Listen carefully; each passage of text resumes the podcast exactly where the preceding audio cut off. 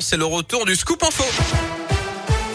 L'actu en Auvergne avec vous, Colin Cotte? Colin, bonjour. Bonjour Yannick, bonjour à tous et à la une de l'actualité ce lundi à mois de janvier qui s'annonce tendu dans les établissements scolaires. C'est ce qu'a reconnu Jean-Michel Blanquer ce matin après avoir dévoilé le nouveau protocole sanitaire en vigueur depuis donc ce lundi dans les écoles. Dès le premier cas détecté dans une classe, euh, tous les élèves devront faire un test PCR ou antigénique puis un autotest à J2 et J4. Un protocole sanitaire qui aura donc en vigueur tout le mois après le ministre de l'Éducation nationale et qui est déjà décrié notamment par le syndicat SNES-FSU dans le secondaire, euh, qui a déposé un préavis de grève jusqu'à fin janvier. Dans ce contexte, c'est donc un petit peu la ruée sur les autotests avec Noël et le jour de l'an.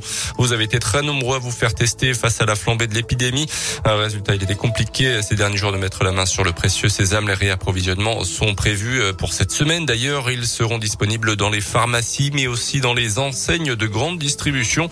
Une décision qui passe assez mal chez les pharmaciens Bruno Bifano exerce à Saint-Etienne. On est déçu que ce soit passé en grande, distribution quand même, même si je, reconnais tout à fait que c'est pas un produit euh, très difficile à utiliser, mais bon, je pense qu'il euh, doit être utilisé surtout dans des bonnes conditions, c'est-à-dire pour le bon usage, c'est-à-dire pas, l'utiliser quand on a des symptômes, parce que c'est vraiment ridicule, ça risque de, vraiment fausser pas mal de choses, et c'est vrai que ça aurait été bien que ça reste dans le circuit pharmaceutique. Voilà, je pense qu'avec les efforts qu'on a fait euh, pour la vaccination, pour les tests, on aurait pu nous laisser ça déjà pas simplement euh, pour l'aspect euh, commercial, j'allais dire, mais surtout pour l'aspect conseil. Et retrouvez un tuto pour utiliser correctement ces autotests sur notre site internet radioscoop.com et l'application Radioscoop.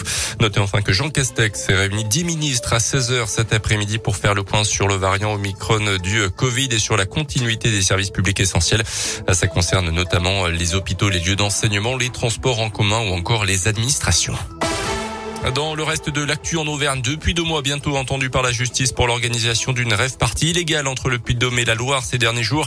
Près de 500 personnes réunies notamment pour passer la soirée du réveillon au milieu de nulle part. Une centaine de participants s'y trouvaient encore hier avec un dispositif de gendarmerie qui les attendait à la sortie des contrôles qui se sont déroulés dans le calme. Deux trafiquants de drogue ont été interpellés sur place et ont été placés en garde à vue.